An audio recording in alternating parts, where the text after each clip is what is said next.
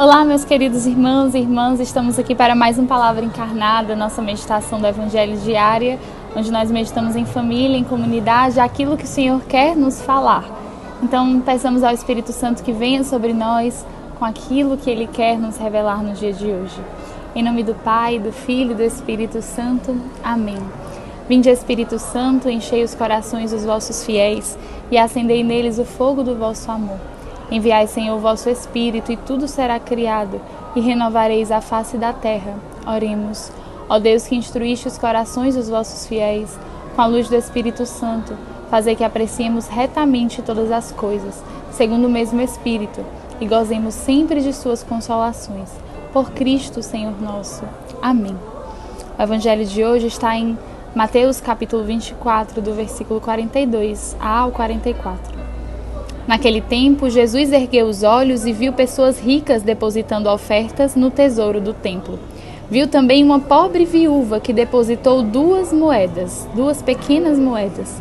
Diante disso, ele disse: Em verdade vos digo que essa pobre viúva ofertou mais do que todos, pois todos eles depositaram como oferta a Deus aquilo que lhe sobrava, mas a viúva, na sua pobreza, ofertou tudo quanto tinha para viver.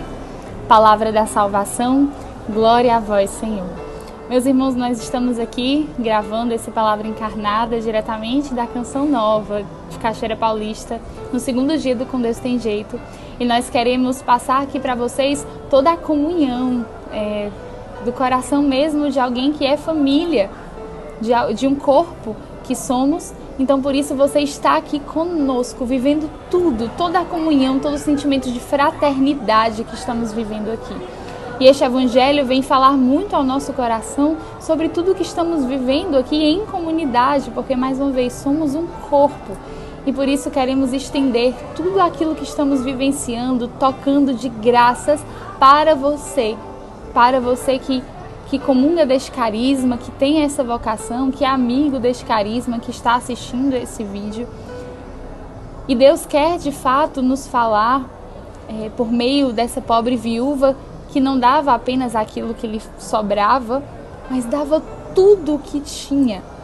Jesus enfatizava, enfatizava que de fato é o tudo, é aquilo que, que de fato é o que nos custa, talvez o que nos dói, talvez o que não queremos humanamente dar. E que aqui no Com Deus Tem Jeito, nós olhando o olhar dos irmãos que saem das ruas em um dia e que no outro dão um sim tão sincero, tão radical e tão profundo de uma vida toda renovada. As lágrimas que saem dos olhos deles, o sim decidido. É tudo muito forte e esse evangelho se atualiza de fato na vida desses irmãos. E nós comungamos dessa graça quando olhamos para eles e nos inflama a querer sim essa radicalidade e santidade que nós muitas vezes nos perdemos por tão poucas coisas. Nós não conseguimos nos decidir por tão poucas coisas. E eles com tantas dificuldades, com tantas dores e tantos sofrimentos que eles passam, eles decidem radicalmente pelo Evangelho. Imediatamente, como nos diz outros evangelhos, quando Jesus diz que quando ele diz segue-me, os discípulos imediatamente largavam as redes. E de fato, esses irmãos, quando nós vemos aqui neste rincão, tantos irmãos se dando, imediatamente diziam sim a Jesus. Da mesma forma que no domingo que estamos recebendo os acolhidos, da Missão Belém, da Fazenda da Esperança, Alianças de Misericórdia, comunidades que temos comunhão profunda mesmo. Acolhidos que já estão num processo de ressurreição, subindo no palco, adorando ao Senhor, derramando lágrimas mesmo, pois já estão nesse processo de ressurreição, mas de fato sentem na carne a dor. A dor da ressurreição, passando ali pela cruz, pela cruz, mas ressuscitando a cada dor. E como é bonito ver que Jesus, abandonado nos mais pobres, meus irmãos, vai nos formando, nos forjando. Quando nos víamos no palco e olhávamos para os lados e só víamos irmãos que estavam nesse processo de ressurreição, irmãos que um dia estavam nas ruas e hoje estavam se dando completamente diante de Jesus Eucarístico, nos víamos onde nós deveríamos estar ofertando a nossa vida para o Senhor, não aquilo mais uma vez que nos sobra, porque não é isso que o Senhor nos pede. É tudo. É na verdade aquilo que nós queremos segurar, é as nossas seguranças. Jesus quer tudo, assim como os nossos irmãos dão tudo sem medir. Eles dão tudo, tudo na sinceridade, na parresia, no amor. Assim também o Senhor quer nos pedir, mas com muito amor, com muita docilidade, Ele não nos cobra.